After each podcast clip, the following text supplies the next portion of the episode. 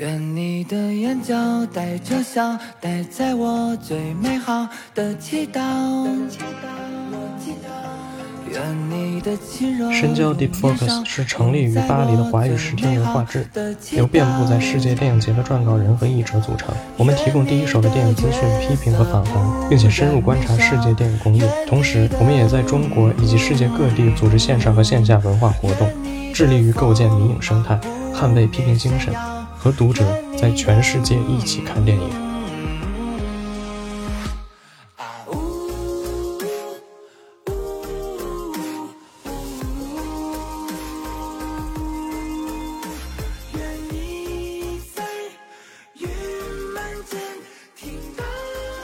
大家好，欢迎大家收听新一期的深交播客，我是主持人元首秘书。啊、今天我们想跟大家探讨的是今年春节档最重要，也是现在票房最高的一部电影，就是《你好，李焕英》。那这部电影，呃，现在已经是中国影史票房第三位，可能在明天或者后天就会超过。呃，第二位的哪吒。今天我们也是请到了三位嘉宾来跟我们一起聊一聊这部电影，想看一看就是究竟为什么这部电影这么火爆。我想从各个角度来分析一下这部影片以及今年的春节档。那下面我们请他们来做一下简单的自我介绍。大家好，我是斯大林，我是某影视公司的打工人。某大厂，不，不是大大厂，不是大厂，电影电影公司没有大厂。然后呃，很高兴能跟大家分享一下，就是对于呃李焕英包括春节档的一些看法。大家好，我是 Peter Cat，好久没有参与那个深交播客了。然后我们今天因为有因为因为就是就是三个男人聊李焕英就很奇怪嘛，所以就一定要有女生，但我们又找不到女生，所以我们就是今天请来一个临时救场嘉宾。嗯，大家好，很荣幸作为这个救场嘉宾登场，我是淼淼，笔名是二二淼，然后大家应该在神交之前也看到过我写的文章。我是某小厂的影视从业者，我也是一个湖北人，为什么要介绍你是湖北人？因为李焕英是在湖北襄阳的厂拍的呀。哦，对对对嗯，嗯哦那下面我就想先问一下各位，你们怎么看《你好，李焕英》？就是你们觉得这部电影质量怎么样呢？嗯，其实，在接到这个紧急任务之前，我都很其实没有非常主动的去仔细的想这个片子。我是看完之后觉得还是挺开心的，只是最后可能二十分钟对我来说有点过于煽情，但我总体觉得这个片子还是很适合作为春节档带着就是家家人们一起进入电影院的一个很好的选择。其实我的看法跟淼淼是差不多的，我也是觉得，就是我其实看到前三分之二的时候，都觉得这个片子很好，但是就是从他开始回忆他母亲的那个时候，我就开始觉得啊，真的好煽情，而且我可能会觉得，就是那一部分实在是过于私人了，就是比如说。呃，他看到他妈去，就是送他上车，然后他妈又自己走。对对对，嗯我就会觉得这个东西其实它并没有太强的，就他给我并没有很强的感受。我会觉得它完全就是属于贾玲私人的一个东西，但他就是不断的在把这个东西抛出来，再去给我催泪的感觉，就是这样一种感觉。所以其实到最后，我感觉不是特别好，我反倒觉得前头还可以。嗯，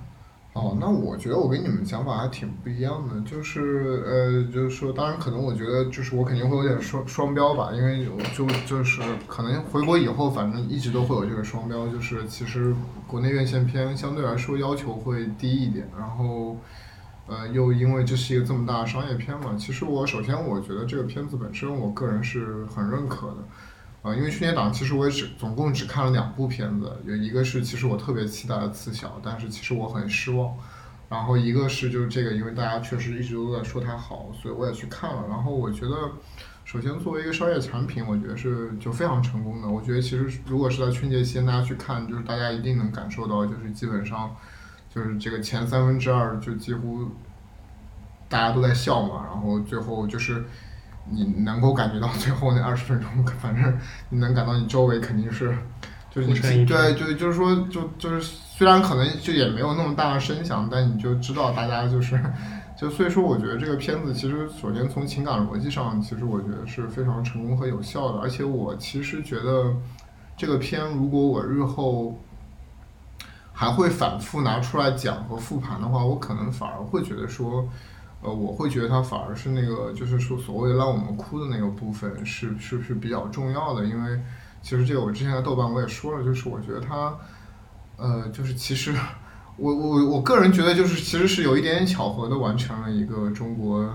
就是伦理关系里面其实是非常悖谬的一个东西，因为我觉得中国的那个亲情还是一种挺挺怎么说，嗯，就是有点绑架的亲情吧。至少我的环境里面，其实父母亲是会一直在，他们很希望你去理解他们，就是父辈和子一辈其实一直都在彼此的要求。其实对方站到对方的立场上，然后我觉得其实李焕英的最后这个结尾其实比较有效的完成了这个东西，然后所以我觉得这个也是他为什么就所有人都会哭，而且它其实是用一种影像的方式非常直观的去完成了这个东西，就是反而可能前半部分对我来说其实就是一个，就是你作为一个喜剧片嘛，当然我觉得它很合格，至少我觉得它其实。我觉得它算是一个是站着让我们笑的，我我不觉得它就是因为我我其实没有看《唐探》，但是我一直在听周围的人说，就是里面有特别多，就是说相对来说比较低俗的段子啊，什么，包括我也看《刺小》，就是就他其实非常试图去植入一些所谓的笑料，但我觉得是非常尴尬，而且我在电影院里面也没有人笑。但是我觉得李焕英这点就是我觉得他是在合格线之上的，就是我觉得他是一个非常有效的，就是那种。就是笑话，而且他其实还是比较精巧的，而且我觉得他这个就是我也说，就是他其实是我觉得跟我们传统的我们看春晚的那种小小品类节目是比较类似的，啊，虽然我不觉得就是像很多人说的啊，说这个片子就是一个特别长的小品啊什么，我觉得这个其实是立不住脚的，但是它就是那种段子化的方式，我觉得是至少是在喜剧片里是合格的吧。斯大林怎么想？哦，我的想法可能。跟你们都不太一样。首先，我觉得前半段在我看来，它就是一个其实比较粗糙的一个呃一个完成品吧。就是因为其实你要分析李焕英的话，本身你光看到这个故事，你会觉得它其实应该是一个非常有商业价值的故事或者说作品。因为你光看配置，配置上来说就是一个大喜剧，一个贾玲加沈腾的一个大喜剧。就是在当时推介会的时候一定档，大家就觉得啊，这个空市场空间肯定特别特别大。然后其次的话，这个故事其实非常非常的明确嘛，就是它是一个穿越的高概念，一句话就可以讲清楚，然后很简单，但是也的确很下沉，很有效。然后还有就是他自己那个小品的背书，就是大家会了解到哦，这是一个这样的亲情故事，所以其实是可以很快的理解到哦，这是贾玲在跟她妈妈告别的这件事儿，所以这有了感情基础，它其实是一个有类型、有故事、有情感的一个作品。但是它最后呈现出来的方式，我是觉得它前半段它就是一个大小品。就是它大量的用语言梗，就是就是语言梗这个东西，不是说它不高级，或者说它不好，而是说它没有很像一个电影该完成的东西，就不够视听化。对对对，他没有说把它视听视听化，然后也然后就是为什么大家会觉得这个是一个大小品，是因为同样的东西我在舞台上看到，我在就是看小品也能看到，就是没有说是电影独有的这个东西。然后后半段就是就是后面那个催泪的东西，我也觉得特别突兀，就相对来说，它是一个。呃，跟前面完全对不上的一个东西，我觉得，因为观众到最后在哭，他们不一定是因为电影，我觉得可能大部分情况下都不是因为电影哭。一方面可能是看贾玲在那嚎，就比较心疼她，然后另一方面就是其实是在为李焕英自己的不幸而哭，而不是说是因为这个电影带来的。所以我觉得就是他他这后面的这个煽情跟前面的内容其实也嫁接不上，就是让我会觉得比较突兀。所以整体来说，我其实还蛮失望的。嗯，哎，你们都看过了贾玲之前的那个小品吗？看过，看，我没有完全看了，因为，因为因为你要知道这个电影会是什么样子的嘛，就肯定作为工作你也得看一下。不，所以说你们大厂是要求你们就是你是在网上看他视频的是吗？就是不不是大厂要求，但是你作为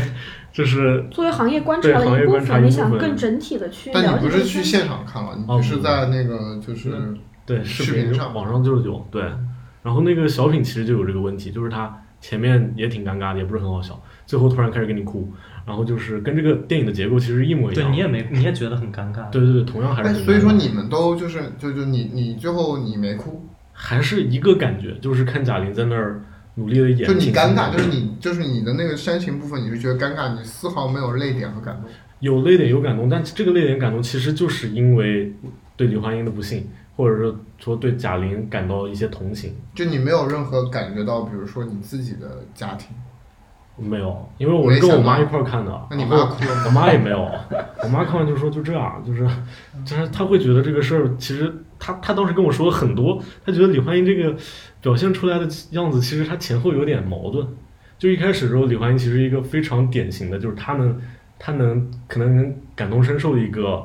那个年龄的妇女的形象吧，就是一个其实多少有点虚荣，她也希望就是说女儿成才这么一个形象。然后到最后，他又跳跳成了一个啊，只要你健康，只要你平安就行。就在他看来，这个话可能是一个正确的废话。就是哪个妈妈不希望自己的小孩平安健康？但是这肯定不是唯一的要求。所以他会觉得这个事儿就是没有什么特别的，所以他会跟我说说你拍你也行，因为他觉得他没有说他你拍你也对，你也能拍。对对对，他他他的意思其实不是说我有贾玲这个导演功力，虽然我也未必没有啊，但是但是但是呢，他的意思是说。我作为一个妈妈，我也没有说是比李焕英做的差，她会有这个感觉啊。但是我觉得这个点可能恰恰是，就可能是让他能够这么发酵，或者所有人都会有感同感同身受的点。当然，我觉得刚才你里面有一部分其实我是同意的啊，就是你你你也没哭，就元首。我没有，当然我会感动，而且就是我觉得我我可能跟他比较像的一点就是我也是看完那个小品我才去看的，但我可能跟他不太一样的地方就是我觉得这个电影已经比小品好很多了。我小品那种，我看完小品的时候，我我不知道，因为底下就是我在 B 站上看的，底下很多评论全都是哇哭的不行，对对，然后哇怎么那么感动？我看完那是莫名其妙，就是啊 什么玩意儿？为什么会这样？就是为什么大家都哭成这样？我还看了半天，是不是我的问题？这电影确实比小品完整度已经高很多了。就是我看完小品之后，我对这个电影的预期其实降了很多很多，但是它还是在我的预期之下。啊，所以我还挺好奇，大家都是跟着自己带着自己的妈妈一起去看的嘛？因为呃，我去看这部片子，其实是因为我妈在我耳边说了两天，她国她春节档最期待的片子就是《你好，李焕英》，然后我我是带着我的表妹，我表妹的妈妈。还有我的爸爸妈妈一起去看，就五个人，五个人一起去看。然后其实比较有趣的，呃，我就分享自己的一个观影的那个情境。我当时坐在我表妹的旁边，其实我没有跟我妈坐在一起。然后我表妹和我表妹的妈妈，他们两个可能哭着哭的不行。然后我我和我妈应该都相对克制，就 相对克制。对，就没有非常就是非常明显的那种，就是哇哭的不行。但是我我觉得很微妙的，没有明显哭，就还是哭了呗。也也没有。然后我们当时其实做的准备工作特别差，就是没有人带纸进去。然后我的表表妹就在就是坐在电影院里不停的擤鼻子，然后让我觉得很好笑。然后我是会有那种眼眼泪在眼眶里打转的时候，但是我是就是还是比较能能忍的那种人，礼貌性的忍住了。那我也差不多，我也差不多。嗯。然后，但我觉得这点还挺牛逼的，因为就是我是一个泪点非常高的人，就是我觉得能到这个眼眶打转，这个其实可能一看电影一年可能也就那么几次。嗯嗯，我也是这个情况。我觉得比较有趣和微妙的是，我和我妈从电影院出来，其实没有就这个电影内容做更深层次的探讨，就是我们也可能也都不知道该从哪个方面去聊这个事情。就是我觉得李焕英提供的一种母女关系是非常简单和片面的。但其实真实生活中，就是母亲和孩子，无论他们平常的关系是亲密的，还相对亲密的，还是相对疏离的，他们都很难，就是就这个电影本身去探讨彼此的关系，就是给我的一个很很明显的一个感受吧。啊，对，其实现在聊到这个，就是其实还是刚才前面四大林说那个嘛，就是我觉得它确实是作为一个商业片，它其实是。呃，所所谓的截取了大家的那种亲子关系里面，就是说最最正面的和最最简单的最简单的那个部分，就是说其实呃所有的挣扎和相对黑负面，它就完全一股脑的撇撇撇开了。而且说白了，就像刚才斯大林说，就是所谓的那个最正面最简单的东西，其实也就相当于是个废话，就是基本上 就是每个母亲都希望这个。对，但是这个东西确实又很有效。但你说它，其实就讲到要不要带。其实我当时一开始也是比较想带我爸妈去看这个片子，因为感觉是比较亲情惯的嘛。因为我大年初一，其实我比较自私的带他们去看了《刺杀小说家》。然后其实我当时看的时候，我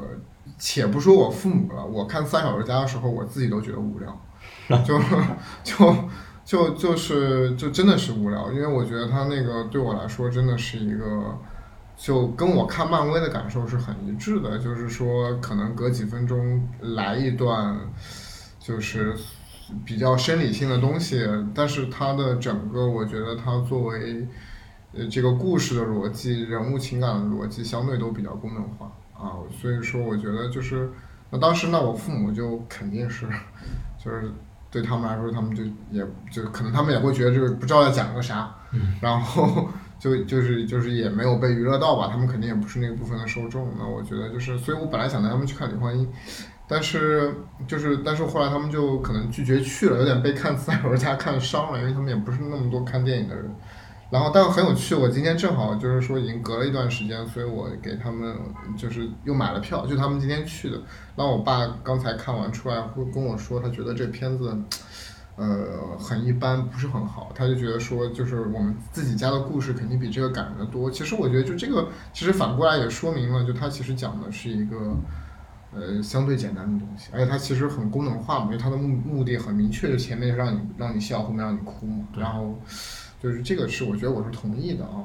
对，就因为豆瓣上不是一直都说是这个片，就最可怕的就是可能是什么。就是外婆带外外婆妈妈和和女儿三个人一起去看。我觉得可能最开始就是其实就是贾玲的粉丝去看，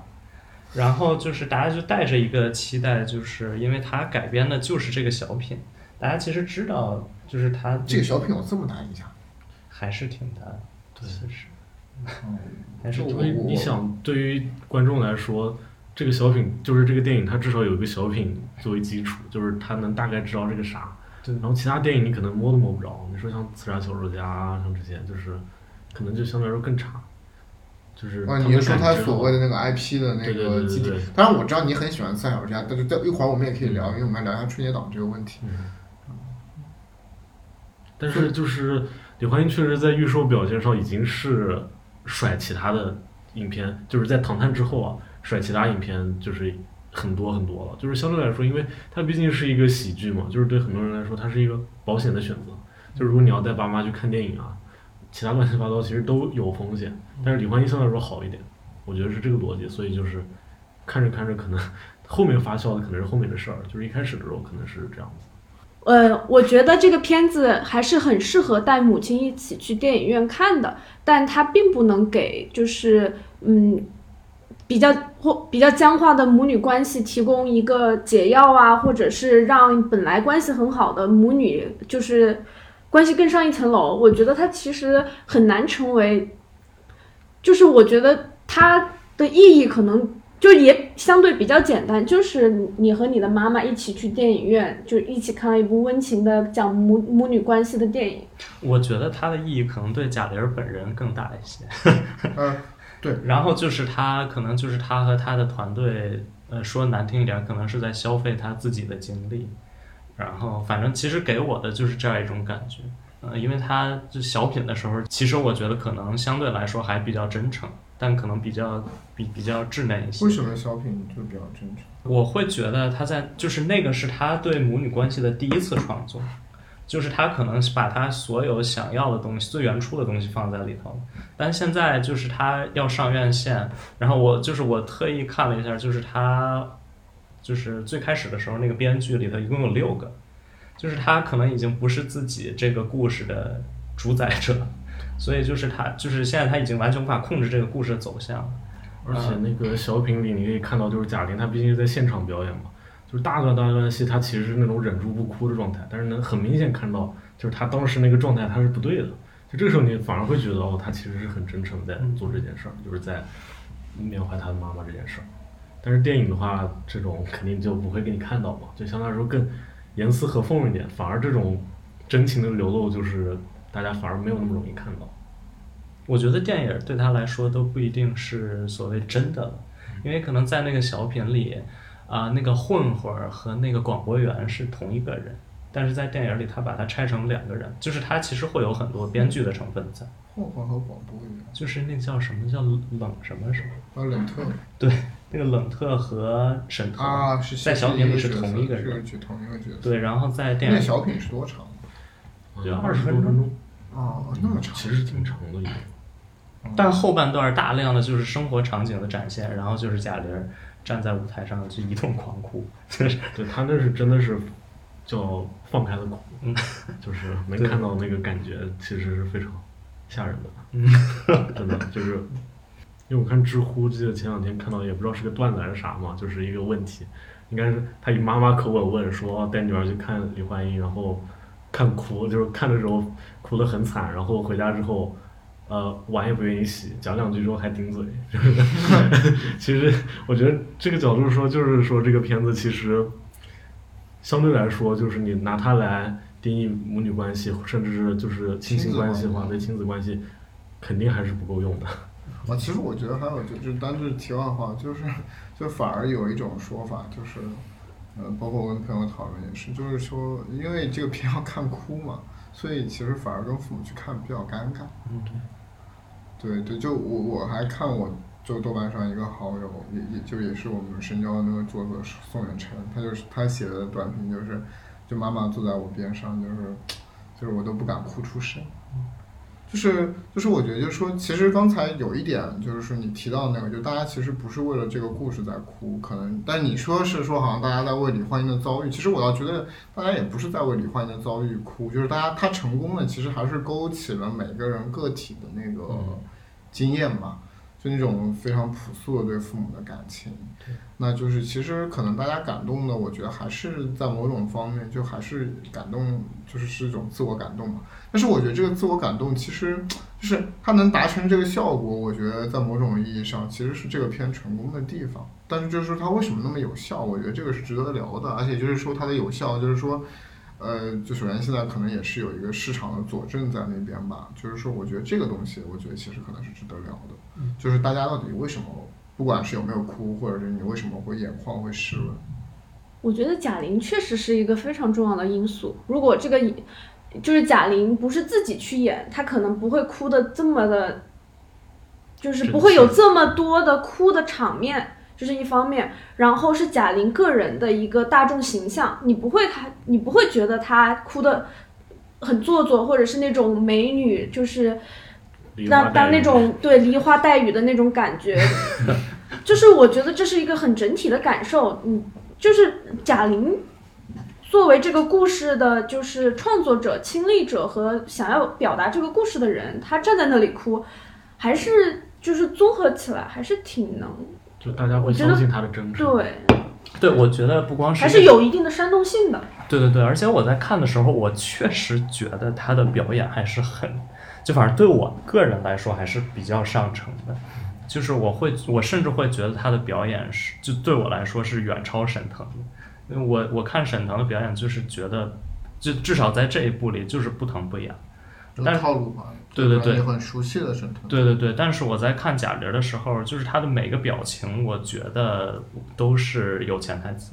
这个我觉得对我来说是很不容易，就我觉得大家也会看到，而且如果大家再带她的经历进去，就更容易感动。哎，可是我反而觉得就是就是张小斐那个是叫张小斐，对、嗯我反而觉得其实妈妈扮演者她演的很好。嗯，是，当当当然，我觉得就其实这个片子总的来说，就他们两个都演的非常好。嗯，我觉得张，因为其实我觉得张小斐那个角色本身其实是，我觉得是有难度的，因为他其实是因为就大家看完整个片子会知道，他其实是要在同一个语境里面，他其实是带着一个双重的身份，嗯，就是他其实两块都要兼顾嘛。我觉得他在表演任务上其实是有一定难度的，但而且就是说，特别是当他在完成他所谓那个反转和视点转换之后，你要，就我反而会是因为这个，我会觉得说。还蛮感动的，就是当然他也就成为了所谓这在这个荧幕里面一个所谓的母亲的缩影嘛。可能我会觉得说大家就是说在哭这件事情上不是就不会那么抽象的去想贾玲真不真诚。我觉得真不真诚这个是可能大家事后写影评或者说在反思这个电影的时候呃可能会使用的一个评价方式。但我觉得其实就当下最直接的那个东西是什么？但是我觉得就是他双穿的这个设定本身可能是他就是打出他差异化的一点，但是我当时我自己的观感来说的话，我没有觉得说这个事儿给我特别大的一个情感冲击。就相对来说，当然事后会有人分析说啊，就是也只有妈妈会陪你演完这段戏啊，这种，就是但是我当时看的时候，我只是觉得哦，原来是这样，就是稍微有一点点就是增色吧，但是没有觉得说他有这么大的能量，就是相对来说。就这个东西能让你哭，我觉得可能一个比较文艺的分析方式就是说，其实他讨论的主题就是跟就大家很熟悉的《失之愈合》的那个步履不停，其实还是一个道理。包括我觉得就是跟黄子之前的小伟也是，就是说。其实你人生总是慢半拍，就是你永远比父母慢半拍，呃，因为就是说你的经验其实永远是滞后的嘛，不可避免的。就是我不知道你们父母会不会，反正我父母是经常说这种话，就很多东西，比如你要到多大了才会懂啊，要你做父母才会懂。就是，呃，我当然觉得在这个，我 希望我爸妈不要听到，就是这个，我当然觉得这这这这这这当然是我觉得是一种非常大的一个情感的亲情的一个绑架。就是这个，我觉得可能它重要性就在于，就是说它其实是用一个电影的方式让你完成了这个事情。它其实很残酷，它让你在一个电影的里面就看到了这种慢半拍所带来的一个直接的结尾。其实我觉得很有意思是，我记得可能是我看 C C 的那个步履不停，还是我看他访谈里说，他曾经说过，说他如果可能在他就可能在在步履不停，可能很多年以后，他可能要重新去。做步履不停，他可能会把最后步履不停里面那段独白给剪掉。就我不知道你们还记不记得，他就是就是就是他走了之后，他就有段独白，就说就是就是父亲是在这个事情之后多久死了，然后母亲也都很快死了，然后就是阿布宽那家人回去上坟嘛。就是说他他他其实是在试图做避免做假银这个事情。那我理解是，可能加了这段之后，它就是一个双向的和解。就如果说这个事儿里面有和解这个事儿。但虽然我觉得这个片子可能本身就没有和不和解这么一说，但如果他加上的话，可能就是说他跟他妈妈就是，如果之前有矛盾的话，他们是可以相互谅解的。但如果没有这段双穿的话，就可能是贾贾玲单方面的一个单相思。就我觉得可能是，呃，这个差别就是在我看来就是这个双穿这个设定。但是我不知道跟你说这个是不是一回事儿。对，当然我觉得就是说，大家如果要去说这个谅解本身是一个廉价的或者相对比较。就是说，就他当然有他的商业企图嘛，对吧？就是说，他一定肯定是最后展现的是一个相对来说还是比较积极的一个，就是就所谓的他其实是想去填补这个遗憾，但是我们可能每个人恰恰清楚的在于，就这个遗憾其实是没有办法，对，就是这个慢半拍是必然的，就是说这就是你比你父母亲晚出生二十年和三十年，他是你父母的那个最本质的东西。就是如果说这个东西其实是能用这样的方式去消除了，那可能。对，但这个是不是电影引起来的共鸣很大程度上就来自于这儿？你刚刚在讨论说为什么贾玲为什么会这么有效？这个我们是说的是她删她为什么能反转嘛？为什么能打动那么多人？为什么她那么有感？这个片子总体来说很有感染力和煽动性，我觉得也是它在于也也是在于它还是挺敢于直给的。后面那一部分相对煽情的部分是很长的，这也是一个就是。层层往上垒嘛，你总有那么一刻是会被打动的，就可能你先看那五分钟，你觉得还好，但是你如如果你看到一个人哭看了十五分钟，那确实你就很难招架得住。就是你们，就是我还是回到刚才前面那个逻辑，就是这个还是很本能的。会感动，真的是因为看到片子，就是我觉得这个东西它会感动你的本质，还是你要返回到你自己的事情。就是它还是要唤起你自己的那个所谓的很私人的那种家庭记忆，对吧？对，对我来说就没有唤起，所以我就没有感动。那那就是那就说明就是说，就他至少这个东西对你是无效的，是的。但是我觉得对大多数人都有效。我是觉得，我不知道，我是觉得这个反转，这这个东西本身已经足够有效。就是当他转过去，然后又给你来一段闪回，你能看到这对母女是是如何交，在之前是如何交流的。然后，但实际上背后又有另外一个东西，我觉得这个已经足够打动人。对，就实际上双方都在为对方考虑的那种东西。他他但但是其实但其实这个是恰恰说明了，就是这个反转其实它的就是某种意义上所谓的牛逼的地方。嗯，就是说，其实就是说，你很难在一个就就是说所谓因为商业片里面，其实就是恰恰跟只给不一样嘛，就是它其实是创造了两种语境嘛，但这个语境是通过这个反转，他把另外一种语境对，就是再告诉你的。就是我觉得这个结构，它对大多数人来说应该是有效，但是也有但当然对我来说，非常下沉的观众可能就是看不懂这个。我是啊，真遇到过这个情况，对，就是没有看明白，我觉得就是他不知道这个是啥意思，嗯，就是他得看解读可能才知道是双穿的意思，就真的是有这个情况，因为我在沟通交流的时候是遇遇到过这个情况的。嗯呃呃，我就是首先我觉得就现在就结果其实已经很明确了，因为其实李焕英是最后的那个今年春节档的赢家，但是今年春节档首先我觉得非常的变态，对，就是之前我们深交发的一篇文章里面，其实也也也也就是非常，就是我觉得你先你来说吧，就是。赛琳，因为赛琳一般就给我们深交写那种就是盘点院线方面的东西。其实就是本来是觉得是可能是一超多强的一个格局吧，结果发现是两个大变态。然后，但之前的话，就是大家知道李焕英可能是黑马，然后看着他慢慢跑成一匹白马，但是没想到他最后又变成黑马了，就是没有想到他的野心是能超过唐探，就是这个事儿本身就是可能就是我们现在来谈这个电影最大的原因了。然后另外的话，其他电影就相对来说比较凄惨嘛，因为第三名是次小的话，刺杀小说家可能最后的票房不会超过十亿。然后接下来人人潮汹涌现在是有一定的逆袭空间吧，但是可能也不是说是能到十亿量级，可能最后也就是五六亿的样子。接下来就是就是 万年不变的《熊出没》，它还比较稳，就是大概五亿左右。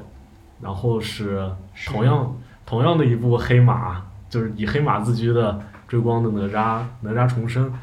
嗯、它最后的票房可能也是五亿之内吧，就相对于可能是跟当时的白蛇缘起差不多，但是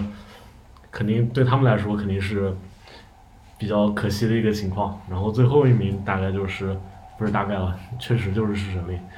最后最终票房可能是两点五亿到三亿左右这个区间。就是往年的春节档的话，相对来说其实比较均衡，就是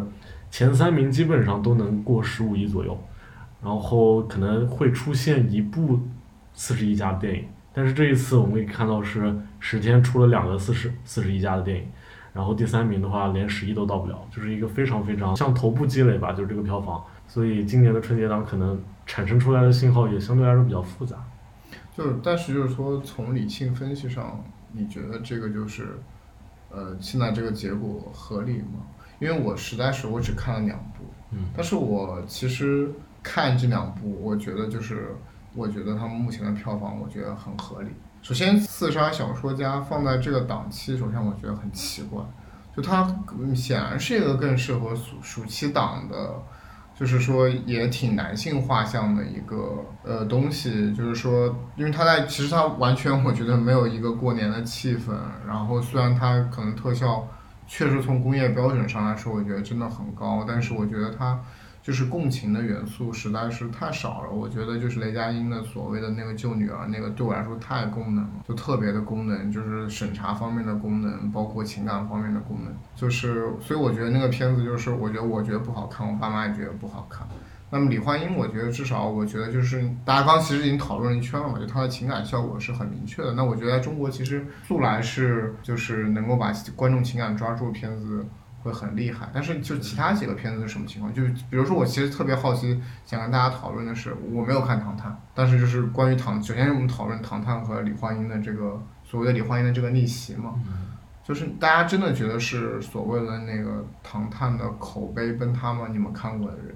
唐探的口碑肯定是崩塌的，但是唐探的口碑崩塌没有对它的票房其实产生什么实质影响，就是它的基本盘其实就是四十亿，就是它前两部积累下的粉丝就是不叫粉丝吧，就是观众对他期待就是能把它顶到四十亿的这个量级，但是增量观众他是一个都没有，就基本上是没有得到什么增量观众支持，说白就是那群平时不怎么去电影院的人，就是他之所以定在春节档，春节档为什么特别，就是因为它盘子大，就这个时候是全国人口分布相对比较应该是最均匀的一个时候，就是各地的电影院全都是加班加点的全面开放，这个时候就是会有一大批就是平时不怎么去看电影的人，他去电影院。就他有可能每年只消费一次，对对就是在这个档期。对对对，就是唐探可能他没有抓到增量观众这个机会，这个机会让给李焕英了，因为他的口碑问题，因为他第三部对他来说是个优势，同时也是一个劣势。还有大量的人可能没有看过前两部，或者看了前两部觉得不好，这个时候就相对来说李焕英是一个更保险的选择吧，就是这样一个情况。我不知道你们你们看《唐探》了吗？我看了，我没有看《唐探》，那 就就你俩看了。嗯就就就首先你们觉得就是他所谓这个口碑问他是说整个本身这个电影质量不行，还是说就是其实当时很多人在讨论的，就是一个就是就比如说不太尊重女性，其实我觉得，呃，我觉得斯大林说的很对，就是他拿住了他想要的观众，但是仅此而已。就是可能中国那个最大部分，或者说唐探最想要的观众，就是他可能能接受，我不知道，但我觉得他们能接受的就是那种稍微有点低俗，可能甚至春节档看这个还会有点高兴的那种感觉。但是当然，对更就是。比如说像一线城市或者超一线城市这种可能更更大的青年，或者是这种知识分子，就他们肯定会觉得那个是低俗，是不尊重女性，是怎么样？但我觉得其实这个人群很小。嗯，而且而且我会觉得《唐探》就是他很大数据了已经，所以他其实拿到的就是呃所有你观众可能会嗨的点，对对对拼在一块儿。对对对，而且他给我一种感觉，就是商业的那个气息实在是太重，就是已经重到拜金了。这个其实是让我比较难受的一点。比如说，他已经硬硬生生的植入广告，就比如说镜头直接怼到一辆车前头，然后车上有一个广告，就是这样，而且不止一次，好几次都是这样。那相比李焕英，我会觉得李焕英连一个低俗的梗都没有。我当然会觉得李焕英更好。就李焕英，她可能没有高级的，但她也没有低级的。对，就是她作为一个喜剧，我对我来说是蛮合格的一个东西。但是《唐探》就是它满篇都是低级的东西，时常还出现一个广告，就是它不可能有什么口碑的。它就很像春晚可能会出现的情况。春晚那些小品，它也高级不到哪去，也不乏那些低级的东西。然后，对它就相当于是确实很大数据，就是东拼西凑的把大家可能会喜欢的东西弄在一块儿，然后嗯，最后发现这个电影它都不能叫一个电影了，它就是一个长达两个多小时的 联欢会的感觉。嗯，是是是这样。哎，苗苗你不看的原因是因为当时我对《唐探》这个系列就没有特别大的好感，然后我会觉我我对这个的预这个片子的预期可能是它会很吵，我不喜欢看那种很吵很闹腾的片子。那就五毛钱肯定吵嘛，对吧？对，然后它的预告片也给我非常明确的传达了这样的一个感受，那我就选择我在春节期间就不要去看这个片子，而且大家又知道。就是春节期间，大家都会涌入电影院，那就是我处在这一个很吵闹的环境里看一个很吵闹的片子，也不是一个我很很愿意去有的一个体验。然后我其实非常开心，就是李焕英超的票房超过了《唐探》，因为其实呃，李焕英是整个春节档唯一大女主的片子，然后她也是女性电影人参与程度最高的，因为就我，因为我们也知道嘛，就是李焕英的那个，包括她的摄影指导，其实都是女性，她其实还是女性参与度非常高的一个很成功的商工工业作品，我觉得这一点是还挺好的。然后再就是因为反观去年，就是我看了一个就是腾讯娱乐出的白皮书，然后它其实总结里面有一点是二零二零年在中国内地的国产电影的票房前五的片子中，有三部电影的演员表的前五番中没有女演员，然后也没有一个非常明确的大女主戏。但是二零二零年是一个就是女性的综艺啊、女性的电视剧都频频有爆款出现的一个时候，但唯独独唯独是大荧幕上没有一个非常就是亮眼的女性形象出现。然后我觉得在二一年的就是年初，在这么大一个档期，有这么一个女性电影人打打头阵的一个片子。就是取得了这么好的成绩，其实还是一个很让人开心的一个结果嘛。对我个人会觉得，可能李焕英这么成功，或者说唐娜没有这么成功，跟她这个女性就是就是女性可能是一个最底层的一个东西，可能对我来说，就她至少是一个不一样的东西。就对于中国市场来说，就是她的成功，就是这部片子之所以能成功，我觉得就跟她呃是大女主，是女性创作有非常直接的关系，因为它至少是一个不一样的东西。但是好像也没有说，好像就是说这个片子说好像看到说什么，就是女生们在呼吁着要去看，我觉对得还是我的意思就是，比如说，可能像前几年就是像《流浪地球》，就这种非常刚、非常硬的东西，嗯但它实际上也就是针对直男，对吧？那女性进电影院，就我也看到一个数据，就是女性的评价比男性的评价《流浪地球》要低很多的。那这个东西就是像李焕英这种情感的东西，其实它当然它本来是适合春节档，但在春节档，其实我觉得相对来说又是比较稀有的东西。因为可能近几年都是这种特别硬、特别刚的东西，包括可能我觉得刺杀小说家也是这种预期吧，就他们可能是会觉得这个片子哇特效这么厉害，就是这这么能打、这么有劲儿的这么一个东西，就应该放在春节档才能怎么怎么样。这我觉得可能是他们的一个误判，但可能大家往往在春节档需要看到的，或者说更想看到的，没准就是李焕英这样一个东西。对，这其实这是一个，就是我后面特别想要，其实我们可以现在聊一聊。就是我其实还蛮奇怪的啊，也像是请教就斯大林，就是其实我觉得，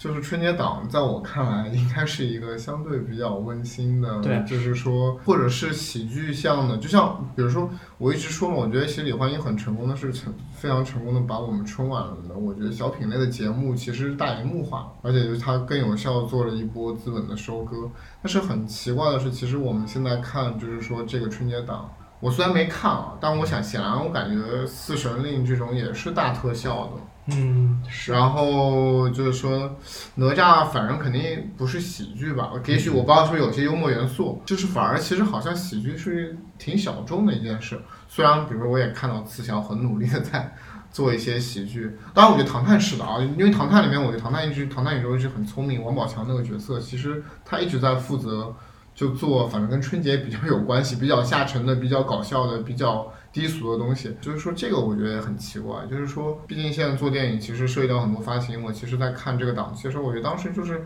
就冲着这个档期的感觉，我就觉得哎，李焕英其实显然是感觉是最天然的在在在做这个这个档期该做的事情。你知道为什么会这样？就是我为什么不会有更多喜剧片在这个档期？今年的情况不光是春节档没有喜剧片，其实你看今年的整个片单，喜剧片都相对来说比较缺。就是麻花的接下来两部大喜剧，一个叫《全民狂欢》，一个是《疯狂一家人》吧，就是 他都已经定到了明年的初一，就是 对，就是说相对来说，因为可能就是他们喜剧创作本身有一定难度吧，就是也没有说是能多快好省的大批量的产出这种东西。但是确实就是从现在的情况看的话，春节档确实观众需要快乐，需要抚慰其其实我觉得这都跟春节档没关系，就是我觉得就是反正我在行业里面的一个很明显的感觉，就是说其实呃喜剧化是现在一个挺明显的倾向，因为喜剧东西相对来说，比较。它一个是对过审空间小，其次是我觉得喜剧其实是天然是最大的类型，就是是观众就说白了去电影院就是为了开心嘛，对，看看电影因为我觉得，我觉得就是就是，我觉得这个东西就是，即使在法国这样的国家也是，就是你会发现法国就是一个喜剧非常非常强的国家，就是你基本上每周在电影院都一定会有喜剧片，就所以我也不觉得说喜剧一定是很难做，只是我觉得就是可能我们市场还没走到那个方向，但我觉得势必会的，就是现在其实已经很明显了，会的，就特别是我觉得在整个政策那么高压，而且其实喜剧还有点我觉得很重要，大家会做成本低，是就不需要太大那个。对，成其实。像开心麻花，它都已经有意识的担起了高成本喜剧的这个，它那个什么超能一家人，它是讲的是有超能力的这个事儿。然后他们还有一部叫《独行月球》吧，好像是一个就沈腾演一个太空人，科幻就这种，对对对，他们已经开始做这种东西了。就是我觉得他们相对来说，制作喜剧里面的战斗机，对对对，已经是有这个意识了。然后，但是就是从另一个角度说，我觉得现在的情况就是青黄不接吧。就是你看在哪儿都有沈腾，就这就是一个明显的例子。就是你要是不请沈腾，你都不敢不好意思说自己是喜剧了。我觉得现在可能有这个问题，就是同样也是喜剧，也是卷的厉害，像头部靠拢，就李焕英可能能卖出四十个亿，然后你换一个相对来说没有那么知名一点的喜剧人来拍这个片子，可能一个亿都到不了。就是观众但之前温暖的抱抱也也，我觉得票房也很好。啊，温暖抱抱的量级其实跟李焕英没有太大差别，就制作上来说，嗯，就是整体的阵容啊这些东西其实没有特别大的差别。但你看，也是一个八亿，一个是啊四十亿，不是说是那么稳的东西，我觉得。还有就是观众毕竟对于喜剧、对于笑的这个东西是越来越挑剔的，不像以前可能接触到的就是啊，每年春晚看看小品啊之类的。现在一打开 B 站，人均段子手就是，就抖音也是对，对对对就抖音也就是是就是嗯，我觉得创作上来说肯定还是有难度的，就是要不然的话，你会你会看到为什么为什么大家都这么痴迷于各家公司这么痴迷于去做一些特效片，而不是说啊我要专心做喜剧，是因为我觉得特效片比喜剧好做。嗯特效片有实打实的东西，但是喜剧的话，你这个东西好不好笑，你自己搞不清楚。就是特效特效片，其实就说白了是一个资本劳动力就堆堆的对，堆得就是你起来的东西弄。得起来，对。但是其实从这个档期来看，就你又明显的感到特效片的时代就是已经也不能说过去吧，就是说，但是就是你会发现，就是说你没有一个特别好的内容支撑，你靠特效其实根本卖不动。对，你就像《说四神令》这个就实在是太惨了，我觉得这个东西根本就是，我觉得这个其实真的可能是跟它是不是特效都没关系，就可能我看到大多数周围的人都说这个片子就是内容不行嘛，对，因为观众已经审美疲劳了，就是你都好，特效都好，没有特效不好。现在，就没有山寨，没有五毛了。对对对对对，就是你多好的时候，你的观众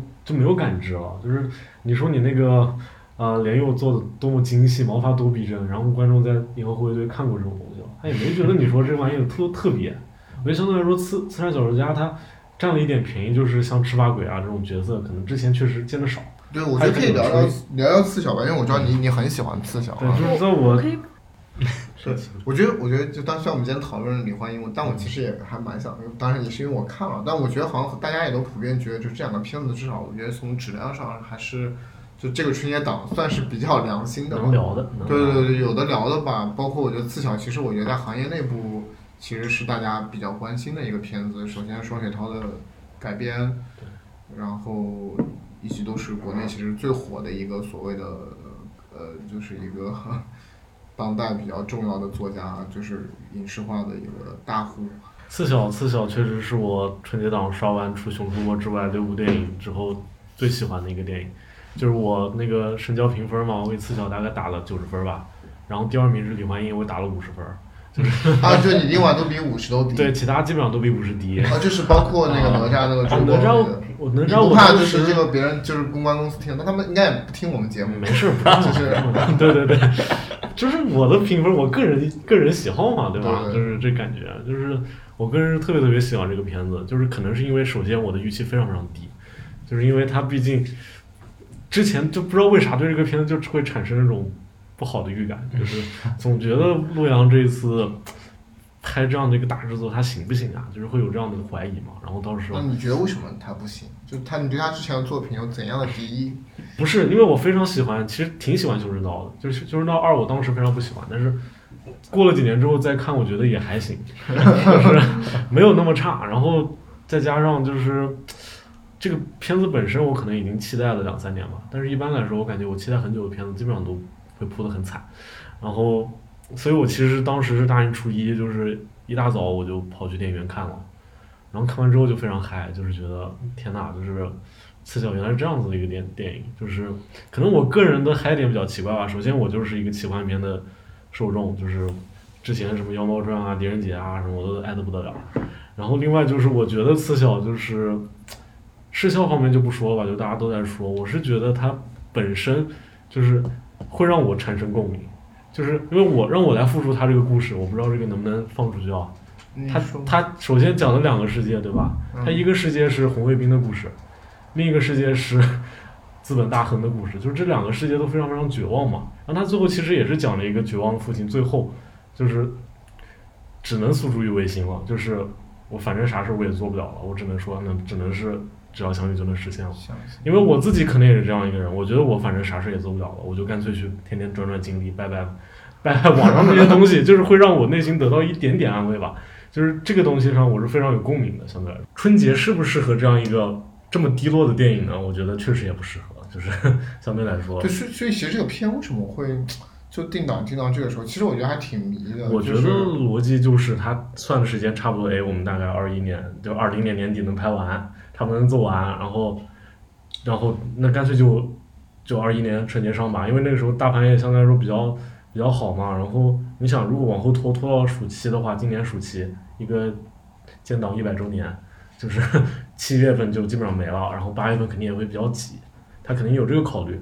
但是对，最后好像听说刺小好像最后也挺赶的，因为陆阳中间去拍《金刚川》去了嘛，就是其实也是紧赶慢赶，最后赶成现在这个样子的结果。但是你已经早早定了档，你肯定也没办法说撤档啊之类的。我是觉得挺一般的，就是，嗯、怎么讲，就是他没有给我特别强的任何是任何感受。对，就是我，就是跟我看漫威很像，就就当然这很冒犯漫威的影迷，就是漫威我经常就是会睡着，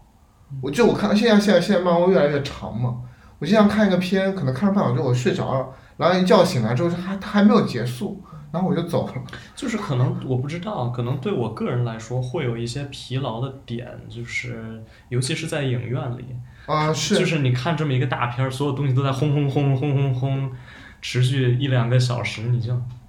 就是那种对对，就是而且我也就好像现在这样的东西特别多，对对就我觉得国内括那个有这么一个趋向。对，包括那个就是那个动画，就是那个哪吒也是这样，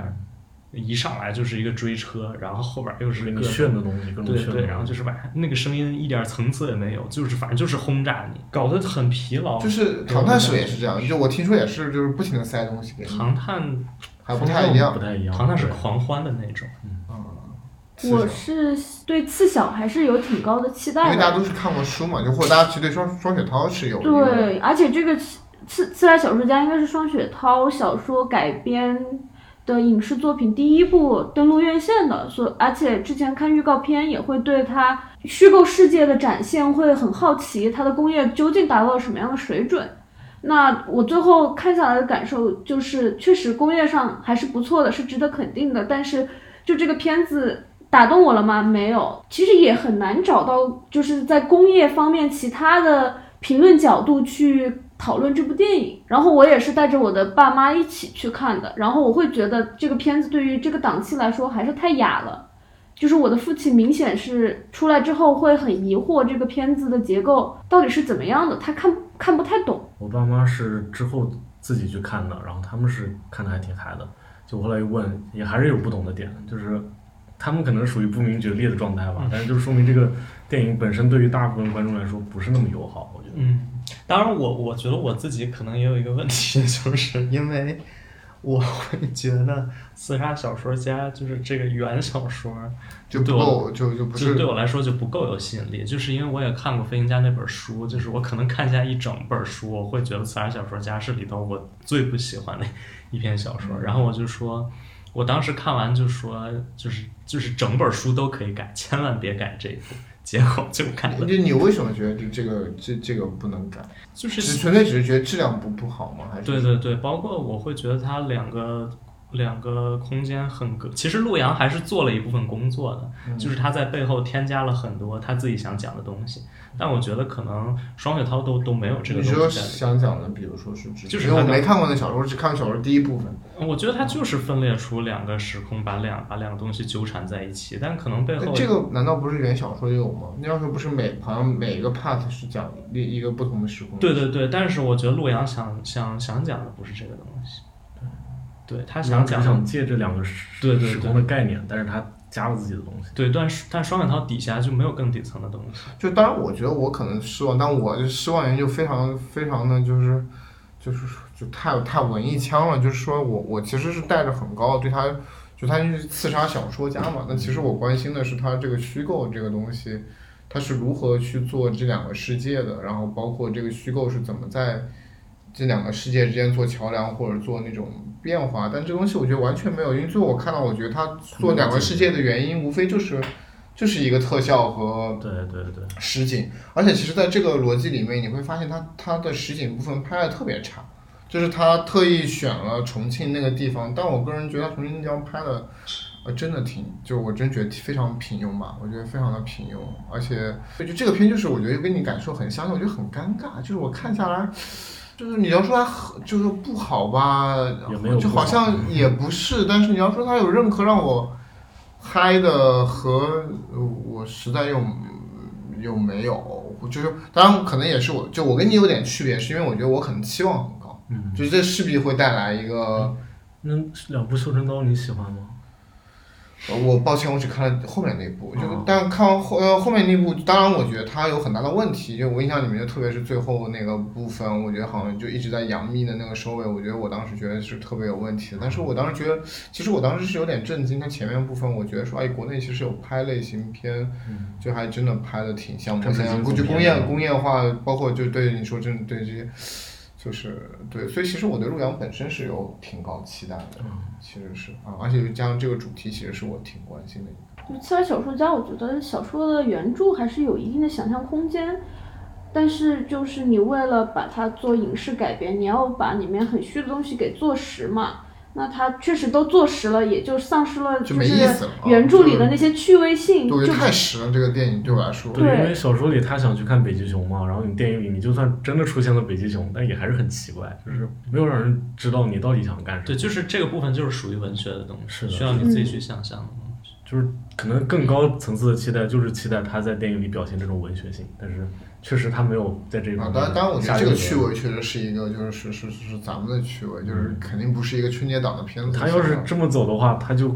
更哑了，他就更不春节档了。然后我可能不太满意的是实景部分，它其实就里面出现了一些很奇怪的那种杀手，他其实是有超能力的人，就是很抽离，他就是在一个很实在的空间里，其实又有一些很近未来的东西，我觉得是美学上的一种就是混呃，而且我觉。得剧本做的太差，就它其实根本的主线都不成立，就是这个就似乎一定在前面告诉你是只有雷佳音，我就是我需要雷佳音这个人去杀那个董子健，但是最后雷佳音被就是说实际上被策反了嘛。就最后你要去杀董子健，你还是得派杀手去杀，那你那么费力干嘛呢？就你在干嘛？你你有你的解释是吗？我没有解释，我觉得就就是就我就觉得就是就是我觉得作为这么大的一个成本的商业商业作品，它的剧本竟然有如此大的 bug，其实我个人是有点就就有点细思极恐的，确实是。解决不了这个问题。我觉得，就对我来说，可能它的光光芒已经掩盖了这些，但是这这是确实存在的问题。他的那个光芒我们没感受到，我们没有你那么绝望，可能。对对对，就是反正我觉得这个就是还挺扯的吧，嗯我觉得啊。对，但是更可怕的是他要拍续集嘛，就是这事儿，我觉得我有点担心，就更担心了。就就是其实续集的逻辑可能是刚刚门老说，就那些所谓有超能力的那对对些人。就我觉得就是就是陆阳还是一个，首先我觉得就陆阳在这年轻的一代的新的导演里面，我觉得他是相对来说，我觉得他的美学、视听各方面，他其实是有自己的一个野心和想法的，而且我觉得你能看得出来，他其实受游戏的东西影响特别大。是啊、就是说很多东西。对，就包括，就当然他就是说，他最后其实 就那个打斗最后那段出来，就是很要向八零后或者九零九九五前的那一批人去致敬。当然，我是觉得有点看的有点尴尬哦。我是觉得，就是这，如果你把它当一个命题作文的话，就是我个人其实没有办法想象出更好的可能性了。就是因为我也，当然我也没有费力去想啊，但是你还能不就是因为能在大厂继续干？没事儿，这个不影响，大厂人不看不听的。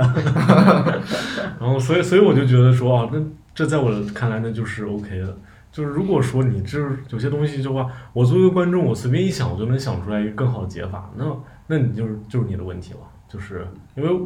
你做这个项目，毕竟得做好几年嘛，数一年进去改剧本，你改剧本改了一年，结果我一看就看出就是能这样做更好，那就说明是很有问题但。现在其实不是也没解决吗？现在其实你就一看那个，就是你能看就关于为啥非得雷佳音杀人这件事儿，我觉得就对，挺就是莫名其，妙的。但是就是乍一想，你肯定也想不出更合适的方式。嗯，相对来说，因为这个小说太写意了。啊为啥为啥想出跟就派最后那两个杀手先去把他杀了呀？我觉得董子健也没有武艺高强啊，咋的？而且都挺，而且我觉得他们找雷佳音就是那个手段，就感觉特就感觉科技特别发达，一我是说，就是就是说，怎么让这个故事又成立，同时让最后的杀手也成立，就这件事儿。其实我是觉得你没有必要拍最后杀手，这一点我跟杨洋老师一致的，就是你相当于两个世界，一个是奇幻世界，一个是科幻世界。而而且就是你会觉得那种打斗太重复了，就从一上来就开始这样打，然后到最后就反正我觉得也没有什么差异化。我觉得他在做动作这块，我个人觉得做的也不好。你看成龙的片子，早期的片子，你会觉得成龙对打斗的设计非常的有差异化，非常的精彩，非常的刺激。但你看这个，你不完全对，因为看这个片就很疲劳，就很疲劳。会抱着说能不能比修真刀的动作设计更精彩一点，结果发现他的大部分精力可能都放在了视效上，就是那个 CG 人上，就是相对来说，可能毕竟人的精力是有限的嘛，可能。而且可能到我觉得到最后那个大战的时候，可能确实会让人有些抽离的感觉，就是因为他太突然之间无敌了。啊，就是对啊，就是就，是这个时候你就所谓的相信相信一下就呃就就变这对，就样了啊，对就是唯心唯心主义的力量嘛。对，就是可信度会会降很多，因为毕竟他还是想讲一个现实世界的事情，但最后又变成那样。对，就所以我在想，他两个杀手是不是就是想说，这其实也不是一个现实世界的故事。嗯，就是如果你要考虑这一层，它是一个电影里的故事，然后它电影里一个现实世界，里面再一个小说世界，但这事儿就相对来说弄得更虚了。他们真的想做续集吗？啊，现在最后啊这个票电影房还要做到最后有一个什么刺杀小说家宇宙开启，它还不是续集，它是个宇宙哎，我也看到最后了呀。啊！你没看到那张图吗？嗯嗯，好吧。一张图就是连连个动画都没有，那反正稍微让人有点胆颤。希望希望陆阳不拍就行。啊，其实我个人真的很希望，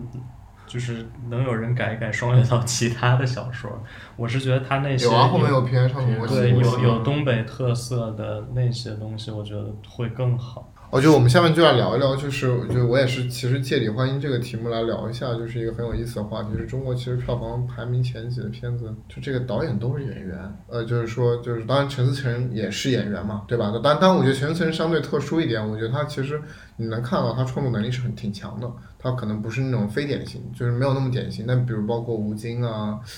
就是徐峥，徐峥啊，就是这这这个很有意思这个话题，我不知道你们怎么看这个话题。我觉得如果要硬凹的话，就是大多数的观众看电影看啥？他其实主要看的还是故事，看的是情绪。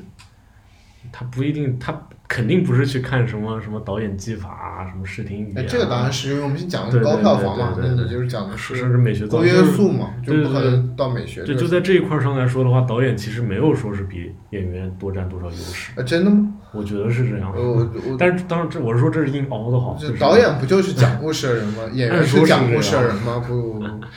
嗯，你你我不知道你们有没有什么想法？但我还是觉得这个判断其实有点武断，就是就只是个巧合，你对对对，我是觉得，因为中国电影市场肯定还在不是特别的稳定嘛。因为你说现在哦，第一名和第三名是演员，那第二名、第四名都还是导演呢，对吧？饺子 饺子和郭帆，你不能说他也是演员了吧？虽然郭，帆可能会去当演员 这个可能是一个，这可能是一个，是的是而且像但是我觉得就是说，但是我觉得就是这是一个呃，就是说，我觉得这是一个比较大的现象，其实肯定是的。包括你说之前什么刘若英的，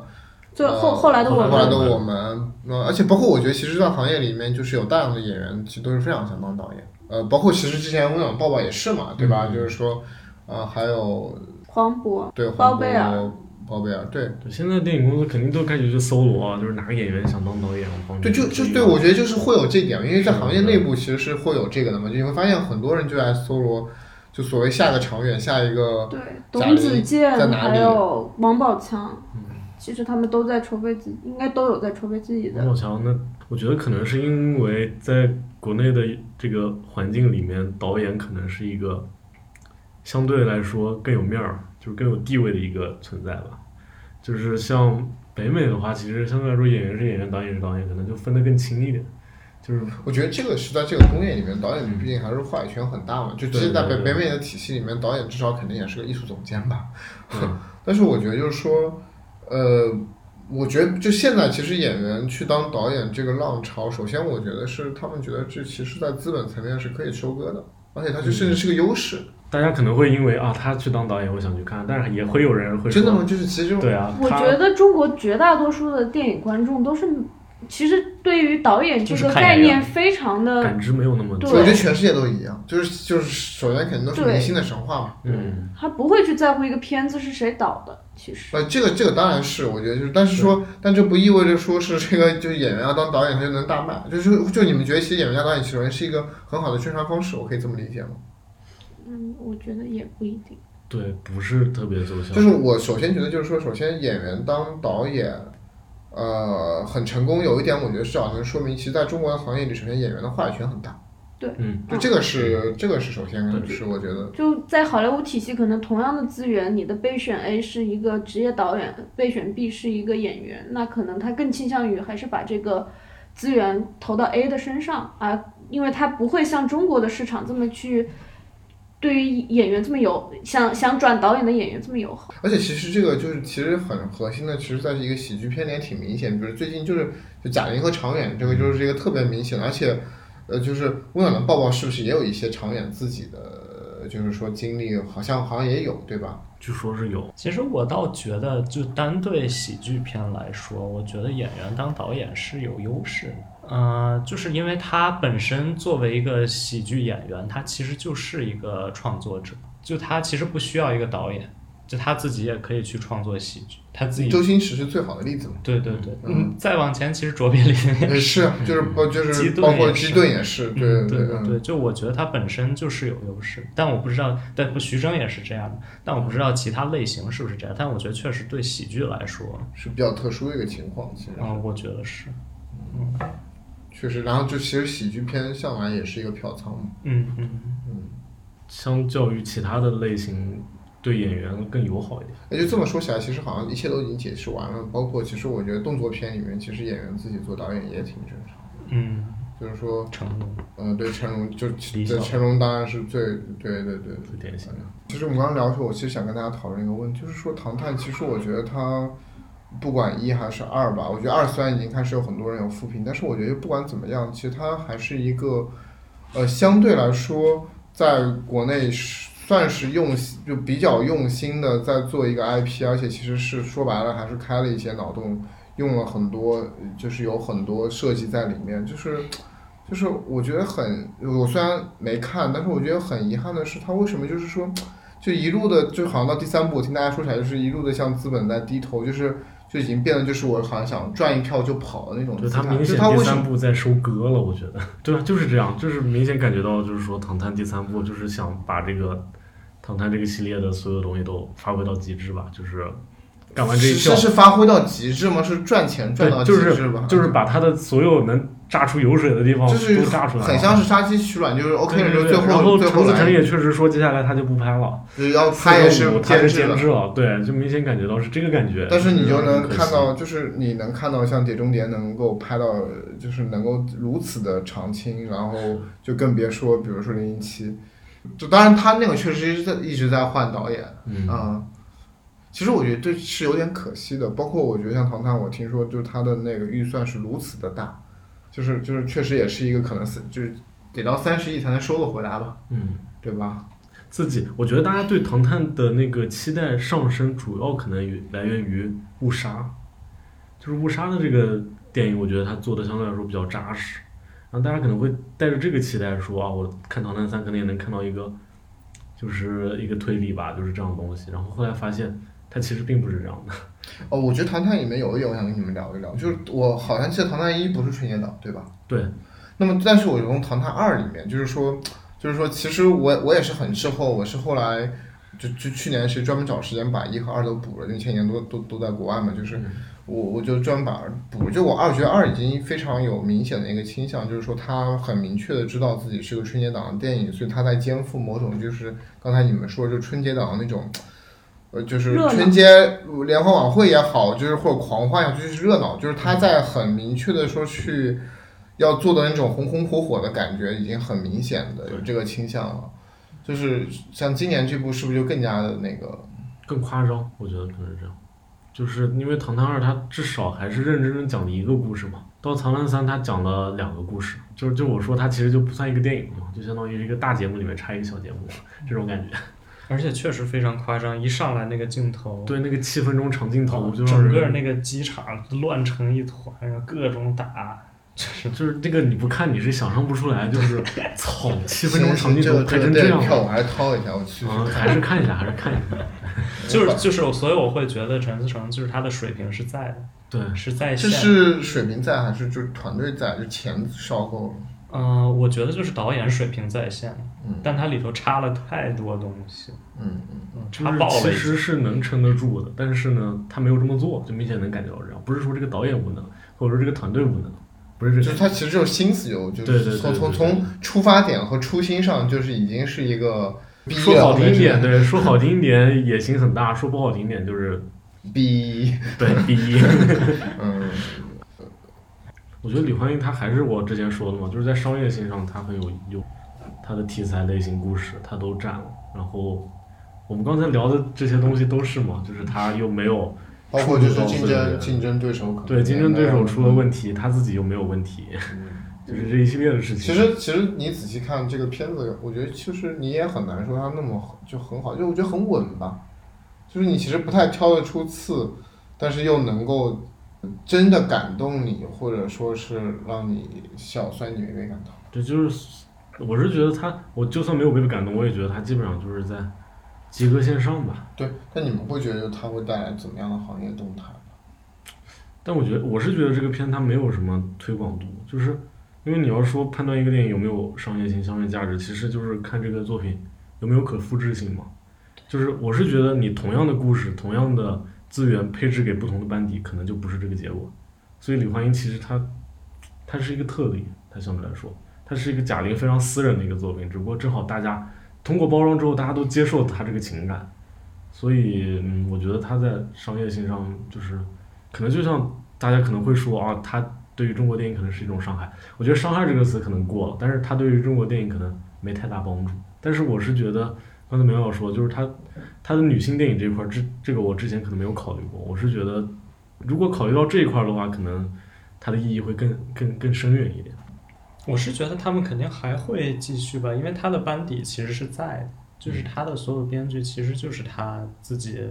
那一帮人，就是我觉得他们，而且他们也有也有小品储备嘛，所以你很难说他们是不是会再去改编小品，我觉得也有这个可能性我。觉得肯定是会的，但是就是会不会有这样的效果就不一定啊，对对对吧？确实，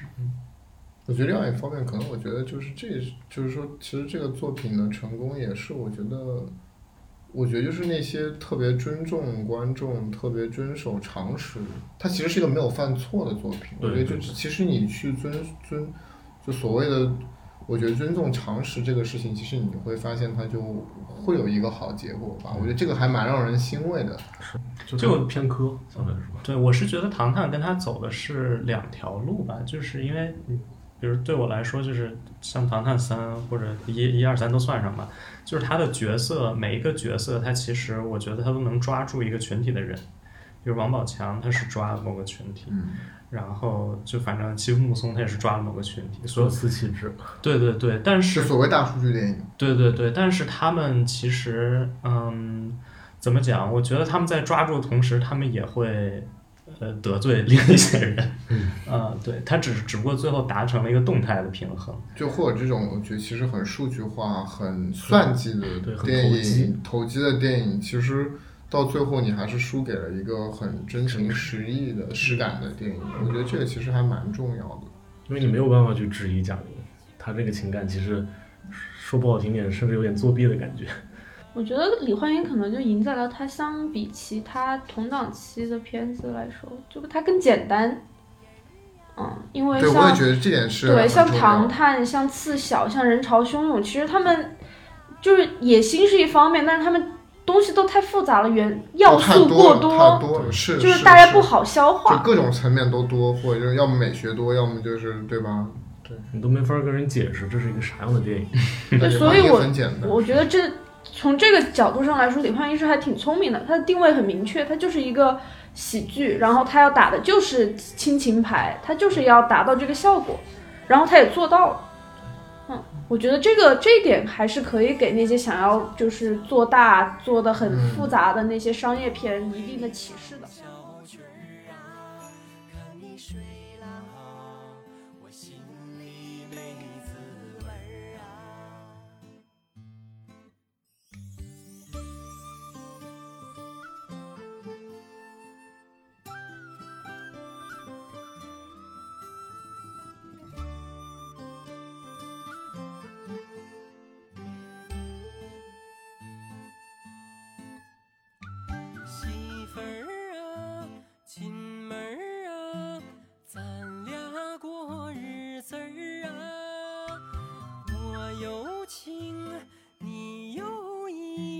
生了个胖闺女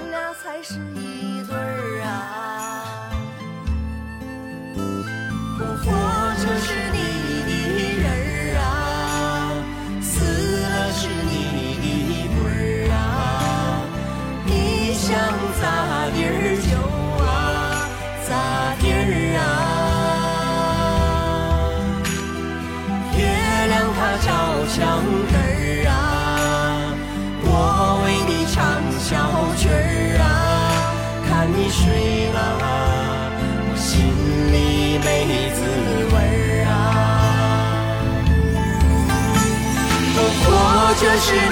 的人儿啊死了是你的鬼儿啊